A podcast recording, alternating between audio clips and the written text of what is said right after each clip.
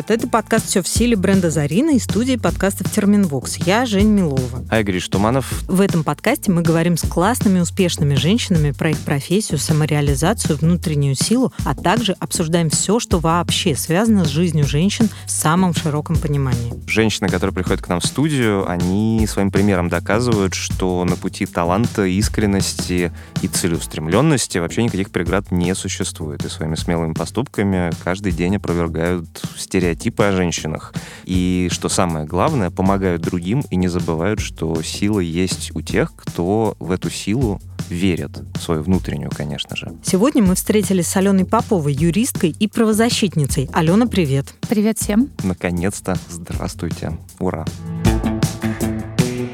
кажется, логичным будет начать наш разговор с самой, наверное, по-прежнему, к сожалению, к моему большому, главной темы — домашнее насилие. Вы же одна из самых последовательных, кажется, сторонниц принятия этого закона. Почему почему до сих пор его не принимают? Что происходит вообще? Такой хороший вопрос. Я на самом деле готова сейчас залезть на броневик и устроить огромный, огромный митинг, да, потому что в России, по данным Росстата, 16,5 миллионов пострадавших от насилия в год. Угу. В год. Это огромная цифра. Это больше, чем весь город-герой Москва. И наше государство по-прежнему делает вид, что у нас единичные случаи, законы уже есть, все работает, ничего не надо. Называют наш закон вмешательством в семью семью, рассказывают байки про то, что если принять этот закон, значит, безумные феминистки с топорами вломятся в семьи, отберут оттуда детей, отдадут их гомосексуальные двойки на органы. Это все цитаты. И, конечно, безусловно, испуганное родительское сообщество, которому из всех WhatsApp-чатов, Фейсбука, ВКонтакте, где угодно сообщают, что это закон об изъятии детей из семей, чего вообще нет в этом касается только совершеннолетних граждан Российской Федерации только совершеннолетних граждан. Дети там защищаются охранными ордерами опосредованно, если защищается старший пострадавший. Угу. Вот. Но родители, испуганные этим, они, конечно, встают с вилами. А дальше включается стандартная история политической пропаганды, где каждый работает на свою основную цель. Катастрофически огромное количество пострадавших в год, латентная группа абсолютно, которая вообще-то должна быть интересна консерваторам, это бабушки и дедушки, которых избивают все семьях и которые очень редко заявляют в доме где был избирательный штаб, у нас в каждом подъезде был пострадавший от насилия. Это не фигура речи, это правда. И в двух были бабушки, и в одном был дедушка. И эти люди боятся заявлять, потому что нет инструментов защиты. Они боятся, что насильника увезут в тюрьму, насильник выйдет и их убьет. И это правда, потому что наши законы сейчас работают именно так. А если убрать историю про законы, если убрать историю про даже какую-то политику, ну вот откуда это в нас? От откуда столько ненависти к тем людям, с которым ты живешь в одном доме под одной крышей? И больше того, откуда так мало сочувствия в итоге к людям, которые пострадали. Ну, то есть женщине же чаще всего скажут, что, ну, как там, Регина Тодоренко, которая за это, кстати, огребла, но тем не менее, а что ты сделала, чтобы он тебя не бил? Ну, это же абсурдно просто. Тем не менее, даже Оксана Пушкина, которая, в общем, депутат от «Единой России», вот, по крайней мере, была в предыдущем созыве, и вообще всем подруга, телезвезда, персонаж с медийным и каким-то человеческим весом, с хорошим нетворкингом и от правильной партии, что называется. И тем не менее, даже даже ее, по сути, последовательно поднимаемая тема домашнего насилия лишила мандата в новом составе Госдумы. Вот как вам кажется в этой ситуации, каковы вообще шансы на то, что закон, который, как я понимаю, вы уже расписали, прописали в мельчайших подробностях, выпистывали, вообще когда-либо будет принят? Он точно будет принят в этом созыве Государственной Думы. Совершенно точно, я готова спорить. Потому что ультрафундаменталисты и консерваторы очень хотят забрать эту повестку. Вчера Елена Борисовна Мизулина, которая постоянно говорит о том, что значит, вмешательство в семью недопустимо, предложила от органов опеки усечь возможности изымать детей из семьи, но отдать эти возможности и полномочия сотрудникам полиции. Вот так будет обсуждаться наш законопроект. Я готова просто сейчас на миллион долларов поспорить, что возьмут текст нашего закона, поскольку никого из нас в Государственной Думе этого созыва не оказалось, кастрируют его, я не могу другой глагол использовать, сделают его недееспособным. Например, я упомяну здесь, как звучит домашнее насилие в тексте, который из нашего текста создал Совет Федерации. Значит, домашнее насилие — это деяние, то есть действие или бездействие, не содержащее признаков уголовного преступления или административного правонарушения. Что это значит? Насилие — это не насилие. Потому что любое насилие содержит признаки или уголовки, или административки. Вот такой текст есть в Совете Федерации. Примерно так же, я думаю, они будут поступать со всеми нашими мерами профилактики. Просто будут их усекать со словами, я прям вангую, со словами, вы знаете, давайте сделаем рамочный законопроект, а потом его дополним поправками или дополнительными актами, или какими-нибудь внутриведомственными актами. Обязательно давайте только рамочный, нам очень нужен рамочный, а потом они это примут, будут махать этой бумажкой перед нашими же глазами, говорить, что вот вы, Попова, 7 лет кричали, нужен закон, вот мы приняли закон, чем вы там, Попова, недовольны? Что вы Пушкина возмущаетесь? Закон же есть, они туда потом не смогут вносить никакие правки со словами, тоже вангую, вы знаете, в бюджете денег нет на реализацию этих мер поддержки и профилактики, которые вы прописываете. В этом, я думаю, что кроется, собственно, весь дьявол. Мне кажется, кстати, что большая часть этой истории заключается в том факте, что у нас очень многие семьи несколькими поколениями живут в очень ограниченном количестве квадратных метров. И когда ты своего родственника видишь не только каким-то, не знаю, одетым, напомаженным, радостным от того, что он тебя встретил, а ты его наблюдаешь, ну, вообще в любых состояниях, в любых формах, видах и так далее они все родственники по умолчанию очаровательны, как маленькие щеночки. То здесь это все и произрастает. Алена, согласны ли вы с таким предположением? Нет, я не согласна, что квартирный вопрос или вообще имущественный вопрос влияет на применение насилия. Насилие всегда в насильнике. Если насильник его применяет, то есть использует насилие как аргумент, это означает лишь одно. Слабый человек, слабая личность, которому вовремя не предоставлена помощь. Значит, надо начинать с самого начала, извиняюсь за тавтологию. Насильника. С насильника. То есть если насильник находится перед красной чертой, должно прибегать государство, за наши с вами налоги его аккуратненько от этой красной черты отодвигать. И насильнику тоже нужно помогать вовремя. Например, когда ребенок видит, что в семье папа бьет маму, дедушку или бабушку кто-то избивает, на ребенка на самого кричат. У ребенка возникает в голове две линии поведения. Первое — бей, потому что ты сила, а сила в нашем скрепном государстве — это аргумент. Второе — беги. Значит, вот во втором, когда беги, если ты не знаешь, куда бежать, это стандартная реакция пострадавшего от насилия, ты начинаешь подстраиваться под ситуацию не потому, что ты этого хочешь, потому что твоя самая главная цель — это выжить и не допустить дальнейшей эскалации насилия по отношению к тебе. Чтобы такого не было, детям, начиная с детского сада, нужно рассказывать, почему насилие недопустимо, почему нужно уметь договариваться, а не применять силу, почему повышенный голос — это уже насилие, насилие. Что такое аргумент, а что такое удар? Является ли удар аргументом? Вот я не зря это говорю. Стандартная реакция родителей, когда приходит мальчик, я сейчас прям подчеркиваю, мальчик домой говорит, пап, мам, меня Петька сегодня машинкой по голове ударил. Что отвечают в основном родители? А ты что, не можешь сдачи, что ли, дать? Дальше что говорят родители? Давайте отдадим Петьку на бокс. Вот эти проблемные истории надо менять. У нас есть программа, например, против травли в школе. Она называется «Вместе против травли». И когда дети приходят к родителям, дети сами рассказывают, что они хотели бы, чтобы быстро появились тьюторы, психологи, которые им объяснят, а что делать дальше. Не машинкой по башке, а что делать дальше. И такого нет. Причем дети хотели бы, чтобы это делал старший, доверенный взрослый, не являющийся родителям, и преимущественно, чтобы дети могли к нему обращаться анонимно. Ого. Анонимно. Потому что если ты в школе, когда тебя травят, заходишь к психологу, что будет? Эскалация травли. Тебе Ты будут ябеда, говорить стукач, стукач, ябеда, там и жуть Мгм. будет. Ты хочешь кому-то довериться. Вот у нас этой системы нет. Почему мы бьемся-то столько лет за закон? Уже закон выстраивает систему. Он говорит, должна быть профилактика. Не реакция на уже свершившийся факт насилия, а профилактика. Это, это будет все по-другому. Это воспитательная история, культурная история, законодательная история, это все вместе, информационная история. Это когда мы все с вами подключаемся к одной большой пропаганде ненасилия. И сами начинаем с себя тоже. Потому что во многом мы взрослые сейчас, и я думаю, что все здесь сидящие в студии тоже, очень часто являемся в разных ситуациях насильниками. И нам тоже нужно себя когда-то останавливать. Но мы тоже не имеем инструментов, мы не знаем, как это делать. Алена, вот хорошо, а есть ли такой, ну, короткий, понятный ответ на вопрос? Вот вы с Петькой в одной группе детсада, вам по четыре, он ударил тебя машинкой, что делать? Как раз у меня была история, когда меня и машинкой ударяли, и чем только не ударяли. Мама с папой всегда мне говорили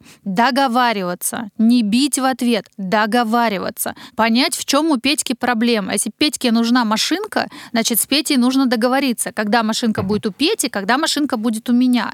На самом деле вопрос выстраивания диалога, мы же, почему у нас общество очень агрессивное? Мы не умеем, догов... мы вообще разговаривать не умеем. Не то, что договариваться, мы не умеем выяснять, в чем твоя проблема. Меня как-то мама научила, а, я не помню, в каком классе было, у меня была очень большая ссора с классом, просто выйти и задать всему классу вопрос, в чем ваша проблема, что вы от меня хотите. Это произвело невероятный фурор, потому что люди не понимали, в чем проблема травли, они просто не осознавали, почему они меня травят. И когда им был поставлен вопрос ребром, что вы от меня хотите, зачем вы это делаете? Никто не смог на него сам себе ответить. А какая была реакция по, ну вот, долгосрочной? В долгосрочной перспективе все мои одноклассники сейчас пишут мне сообщения поддержки, желают мне развития, говорят о том, что они счастливы, что вот мы вместе учились, и они верят, что ненасилие победит. Но я, конечно, не могу сказать, что все сто процентов и стану, многие из них. Ну хорошо, а в чуть менее долгосрочной перспективе в тот момент такой вызов классу, обращение к классу, оно как-то облегчило существование в классе? Да, у нас несколько было, как бы мы сейчас назвали их, медиационных сессий, но это были просто разговоры, это были большие собрания на переменках, даже соседний класс, я помню, к нам приходил, один раз к нам приходил восьмой класс, то есть прям старшеклассники, они там медиировали, была большая дискуссия. Нет, ну все правильно, надо, во-первых, всегда надо понимать, что люди, применяющие насилие, я хочу это еще раз подчеркнуть, меня родители этому научили еще раз, насилие — это слабость. Если ты применяешь насилие, ты слабый слабый. И насильнику нужно сострадать. Не жалеть его, потому что жалость — это унижение, а сострадать. Вот ты сострадаешь насильнику, и ты чувствуешь себя просто человеком, который в том числе может этого насильника отодвинуть от дальнейших действий. Я себя так чувствовала. То есть мне, конечно, было очень дискомфортно. Я в ряде случаев для меня была катастрофа ходить в школу. То есть я просыпалась по утрам и думаю, блин, опять на эту войну. Но все равно я всегда чувствовала, что у меня стальной позвоночник, а у людей почему-то... То есть у них, наверное, тоже стальной позвоночник, но они не ощущают, что он у них таков.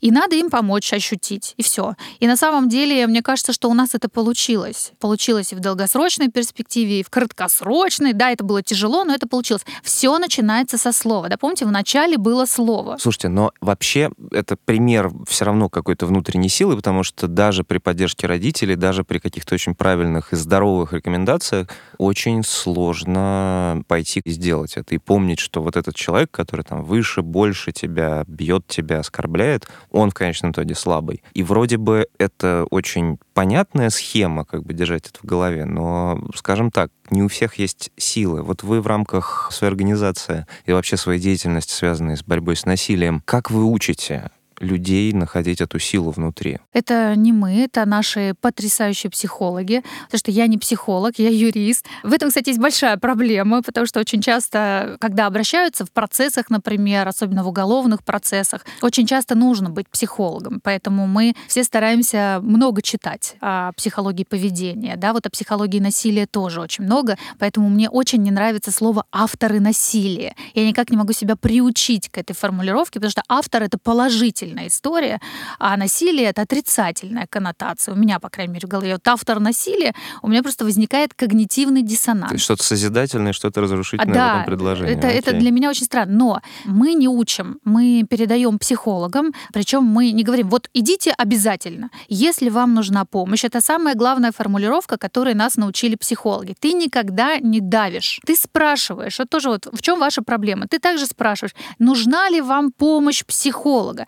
Если вам нужна помощь психолога, у нас есть великолепные психологи. Причем мне важно здесь отметить, что мы недавно запустили горячую линию для мужчин и насильников, и пострадавших от насилия. Вот это хорошо. Потому что мы всегда решали проблему с конца. У нас есть пострадавшие, мы должны помочь пострадавшим, хотим, точнее, не должны, хотим помочь пострадавшим выстроить, вернуть целостность личности, которая распалась из-за насилия. Но у нас есть еще насильник. И с насильником, я повторюсь, нужно работать. И вот мы запустили эту горячую линию, и я счастлива. Мы думали, туда никто не будет звонить. Оказалось, что туда активно звонят мужчины. И это очень-очень о многом говорит. Во-первых, это говорит о том, что все люди, личности нуждаются в том, чтобы понять, каждый достоин помощи каждый, несмотря на то, что ты, например, можешь вести себя канонически нехорошо, если ты осознаешь, что тебе нужна помощь, ты должен эту помощь получить. Вот главное, чтобы люди научились формулировать «мне нужна помощь». Это настолько, особенно мужчины,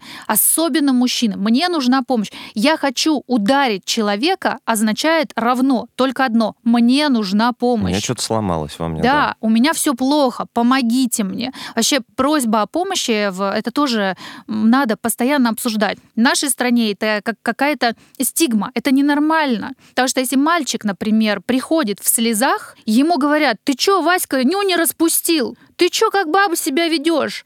Ты же не Наташка. Это кошмар. Значит, почему считается, что Наташа может проявлять эмоции, а Василий их проявлять не может? У нас, извините, потом, после 60 лет, демографическое дерево превращается в облысевшую просто осину, потому что мужчины умирают стремительно. Какая у нас первая причина смерти? Сердечко. Инфаркты, конечно, инфаркты. Да. Инсульты тоже. То есть это все подавленный от... стресс. Подавленный стресс. Да. Почему мы не можем решать эту проблему? И также пострадавшим от насилия. Пострадавшие от насилия тоже должны знать, они имеют право в любой момент получить помощь. Надо это только сформулировать. Вот это самая главная вещь. Мне нужна помощь раз, я достоин или я достойна помощи, потому что каждый человек достоин помощи. Если ты уже ощущаешь, что что-то не так, ты достоин помощи. Я бы немножечко в другую сторону направила нашу дискуссию. По крайней мере, это то, что вот мне очень интересно. Вначале было слово, и мы знаем же массу примеров, то есть, наверное, самый распространенный вид насилия это насилие, которое не физические удары, не даже повышенный голос. Это насилие, когда тебя тихо, спокойно, может быть, даже с улыбкой доводят до состояния истерики. И когда ты в это состояние приходишь, тебя называют истеричкой. И таким образом совершенно, в общем, обесценивая все твои эмоции и так далее. И как по мне, так это, в общем, насилие не меньшее, чем физическая агрессия. Но вот от него-то, даже если представить, что прекрасно прекрасная Россия будущего уже с нами, и закон о домашнем насилии принят. Вот с таким насилием, с ним вообще как бороться? Есть ли у вас в этом смысле какая-то схема, программа или план? Великолепный вопрос. Э, спасибо, Жень, большое. Конечно, это называется психологическое насилие. Сейчас в России нет вообще определения, что такое домашнее насилие, в том числе, что такое психологическое насилие.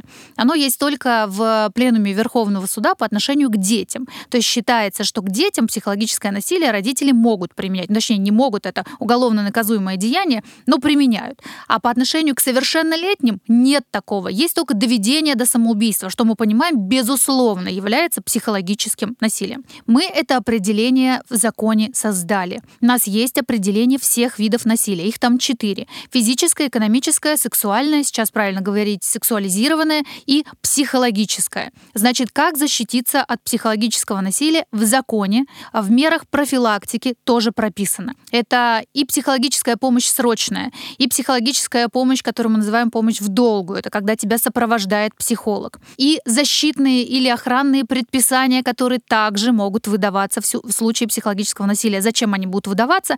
Затем, чтобы человек не вышел в окно. Доведение до самоубийства, повторяю, это крайняя форма психологического насилия. Она, кстати, очень сильно распространена, очень сильно. А психологическое насилие очень часто начинается с мелких замечаний, обесценивания личности. Я сейчас процитирую, это нам говорят все пострадавшие от насилия. Ты тощая, ты жирная корова, ты никому не нужна, у тебя без меня ничего не получится, твоя мама дура, она нас ссорит, твои подруги тоже дуры, с ними невозможно ни о чем делиться, что тебе меня одного не хватает и так далее. Это все психологическое насилие. Не работай, сиди дома, зачем только сумасшедшие женщины работают? Ну, много. Психологическое насилие нуждается в том, чтобы была информационная, точно, большая компания, которая разъясняет, что делать, где это делать, куда позвонить, если вдруг вы чувствуете, что к вам применяется психологическое насилие. Куда бежать, если оно совершилось в 2 часа ночи. Пришел полупьяный, например, близкий человек и начал, как это обычно бывает, не всегда, но часто, и начал вот с психологического насилия, а потом вдруг э, дальше перешел уже к физическому. Вот когда он еще психологическое насилие начал, например, что делать? У нас, например, нет принудительной медицины, вы не увезете никуда, да, этого человека, а из дома никуда его не запрете, ни в какой вытрезвитель его не поместите, потому что он явно этого сам не захочет. Мы все это расписали. Нам что важно и нужно? Нам нужно, чтобы все медиа по всей России в один день проснувшись, решили рассказать всей своей аудитории, какие виды насилия есть. Особенно я очень согласна, Жень, с очень важной темой психологическое насилие, с которого все всегда начинается. И вот тогда будет и закон, и люди будут понимать, куда обращаться, и все это изменится. В законе у нас все эти меры прописаны много-много-много говорится при презентации женщин в разных странах, в политических системах. Такое ощущение, что где-то больше, где-то меньше, но все равно одинаково трудно, потому что по-прежнему все проделывают, скажем так, больший путь, чем мужчина к тому, куда они попадают. И у меня как раз вчера был ужасно интересный разговор с подругой, которая вот говорит, я не хочу феминитивы, можно я сначала буду директором, и вы меня будете как директора воспринимать, а потом вы будете меня как female директор. Когда это будет как бы так же хорошо, я как бы с вами еще поговорю. И вот эта проблема про там female доктор и доктор, как бы этой разница, она довольно страшная. И что женщинам, которые представлены в политике, кто бы ни тыкал, собственно, пальцем и не говорил, что ну вот у нас там целая, не знаю, Матвиенко возглавляет важный государственный орган, у нас там есть Ангела Меркель. Но они все во многом, как мне кажется, что во внешнем виде, что в поведении повторяют скорее мужскую модель, что это скорее женщины, мимикрирующие под мужчин, начиная, собственно, с того самого мужская мода и мужской внешний вид, ну, они как-то, наверное, меняются даже в корпоративном мире, а вот женский power dressing, так называемый, он, кажется, становится еще строже, еще большими латами. Как тот якутский чиновник, помните, который делал замечание девушке? То вот вы сидите в декольте, а я к вам, значит, в декольте смотрю. Ну, в смысле, чья это проблема-то как бы? Вот, и все, ее и уже не воспринимают. Почему так происходит? Сколько еще времени должно пройти, чтобы женщина могла существовать в политике или в какой-то вне шоу-бизнеса, скажем так, какой-то серьезной деятельности, более серьезной, чем шоу-бизнес, в каком-то другом внешнем виде и, не знаю, как женщина, ни под кого не мимикрируя в любом случае. Это изменится за 10 лет. 10? Я, Окей, да. так, почему Это 10? точно не больше 10 лет, потому что есть демографическая теория. Значит, сейчас подрастает поколение, у которого равностность и гендерность — это как бы вообще не вопрос. Все равны, гендер не имеет значения. Самая главная история — это самовыражение. Вот ты хочешь ходить с хвостом самурая в школу? Ходи. Вот ты хочешь в декольте ходить на совещание? Ходи. Вот это действительно мнение молодежи. Что мешает нашему поколению действовать так же свободно? Мы зашоренные. Мы любим иерархии. Мы хотим подчиняться этим иерархиям даже неосознанно. У нас поэтому считается, что вот среди нашего поколения, кстати, у нас сейчас людей возраста 35 плюс, то есть мы же самое большое поколение, рожденные вот в этот бум 80-х, так мы как раз и требуем сильной руки, определенных полномочий, четко расписанных задач, зафиксированности в договорах и иерархии, досказанность до запятой, потому что мы не даем свободы себе же. И поэтому что происходит? Происходит? На нашем фоне блогеры, которые ведут себя абсолютно неканонически, некоторые говорят, что ведут себя отвратительно, но на самом деле, почему они получают такую популярность? Потому что они свободны, у них нет этих границ, они никого не судят, они просто так живут. Нам это кажется эпатажно, потому что мы в футляре. Вот самое главное, за 10 лет это точно изменится, потому что наш уже испорченный футляр весь в дырках, никому не нужный, уже просто истесанный, плохо пахнущий — это не будущее.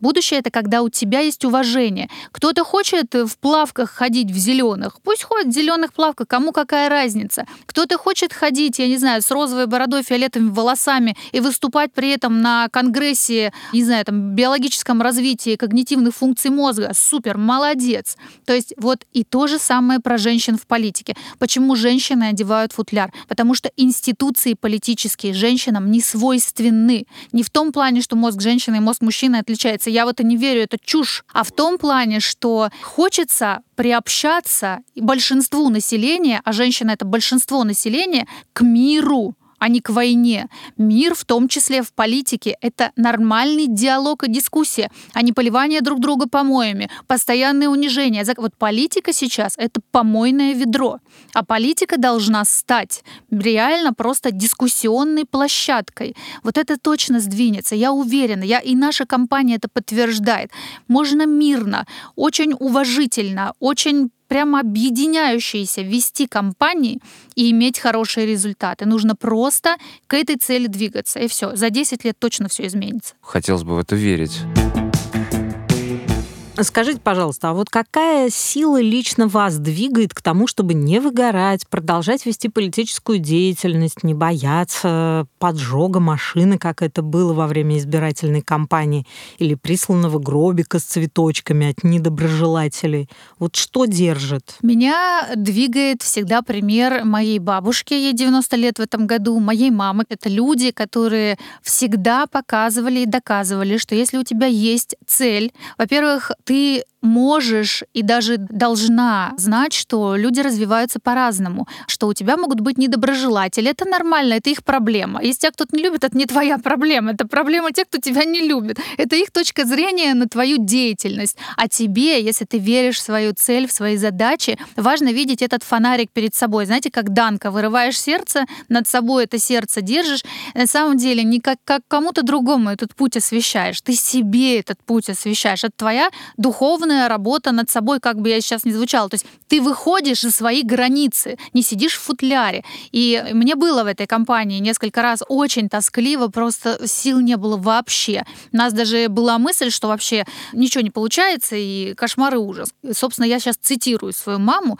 Это то, что она мне говорила. То есть ты видишь этот фонарь, ты видишь эту лестницу, иди по этой лестнице. Да никто тебе не мешает по этой лестнице идти. Никакие гробики с цветами, там не только гробики, там еще убитые крысы были, нам подкладывали под дверь штаба. Ну, то есть ну, много нам делали всякой ерунды. Да, машины сожженные, но надо просто настолько сильно верить в то, что ты делаешь правильные вещи, настолько быть убежденным, вот я убеждена, я действительно считаю, что мир без войны лучше, чем мир с войной. Я действительно считаю, что женщины могут изменить этот мир. Я верю в женскую силу солидарности. Я обожаю объединение женщин, потому что сильнее такого объединения нет ничего на свете. И мне ничего не мешает подниматься вперед. Да, бывают эмоциональные скачки, здесь же тоже врать не надо. Там бывает, что Мы я и в подушку рыдаю, и у меня истерики бывают, и бывает, что стресс выражается в том, что я могу там два часа просто смеяться, то есть у меня такая эйфория, этот стресс выходит. Бывает, что я в апатии, например, могу раз и перестать вообще разговаривать, просто замолчать и несколько минут не разговаривать. Это все дикий стресс. Но ничего мне не мешает идти по этой лесенке вперед. Если, повторюсь, я убеждена, что я иду в, правильном, ну, в правильную сторону, а я убеждена. Алена, вот вы участвовали в кампании бренда «Зарина. Сила в тебе». И как вам кажется, какой посыл у этой компании? Тот, который я озвучила. И, кстати, вам огромное спасибо. Сила женской солидарности. И на самом деле, когда я выложила в своем инстаграме фотографии и ролик, вы не представляете, сколько мне писали положительных сообщений. Боже, Алена, наконец-то у тебя история не пострадавших от насилия, ни чернухи, ни расчлененки. Наконец-то что-то положительное. Боже, Алена, это наконец-то, Алена, так круто. На самом деле, я действительно считаю, что пример, э, который вот в рекламной кампании был показан, что разные люди, вероятно, с разными точками зрения на какие-то вещи, эти люди, женщины, собрались, а причем мы очень классно подружились со всеми. Я, например, по приглашению Абашовой я ходила в Мариинку, по-моему, да, она приглашала меня в тот же день, когда мы снимались. Ну, то есть это обалденная история, и она вызвала большой отклик у аудитории. Всем очень хочется видеть вот это единство в хорошем смысле слова, что ты не один, не одна, что с тобой рядом, может быть, не согласны с тобой, но единомышленницы в основной задаче. Основная задача, еще раз повторюсь, это счастье, это позитив, это защита, это обмен идеями, обмен мнениями. И всем хочется видеть улыбающиеся лица. Вот это то, что было в, в компании. Э, мы же действительно все улыбались. Это было очень позитивно. Это правда. Ну, кажется, от отрицания, да, скорее тому, как можно и как нужно, как здорово, а не как плохо. Это, кажется, хороший переход в этом смысле.